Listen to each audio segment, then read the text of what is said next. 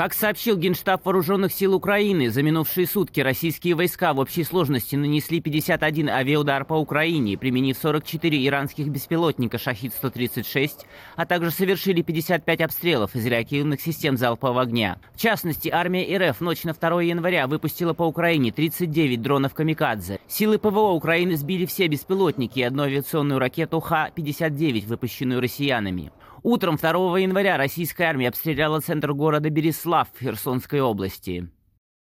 Сегодня утром россияне атаковали центр Береслава, обстреляли городской рынок. Вероятно, огонь велся из танка со стороны временно оккупированной Каховки. На данный момент известно о пяти раненых. Три человека находятся в тяжелом состоянии. Пострадавших эвакуируют в Херсон, где врачи смогут оказать им необходимую помощь. В самом Херсоне сегодняшним утром также слышали взрывы, сообщает Суспильне. Всего российские войска 71 раз за прошедшие сутки обстреляли территорию Херсонской области из артиллерии, РСЗО, минометов и танков.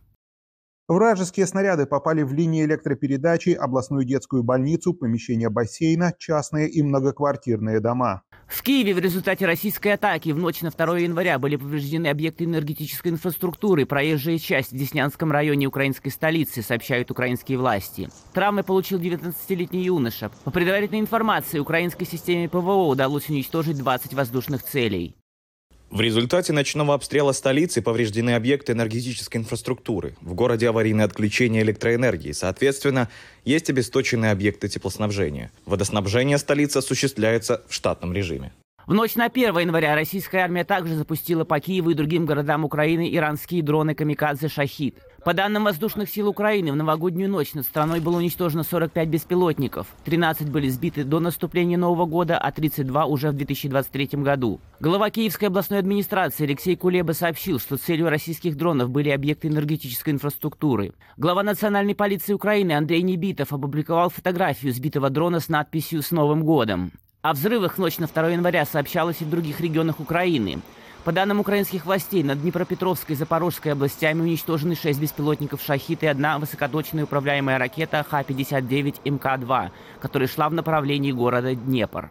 Тем временем, сегодня утром село Муром в Шебикинском городском округе Белогородской области России попало под обстрел. Пострадали частные дома и автомобиль. Об этом сообщил губернатор Белогородской области Вячеслав Гладков.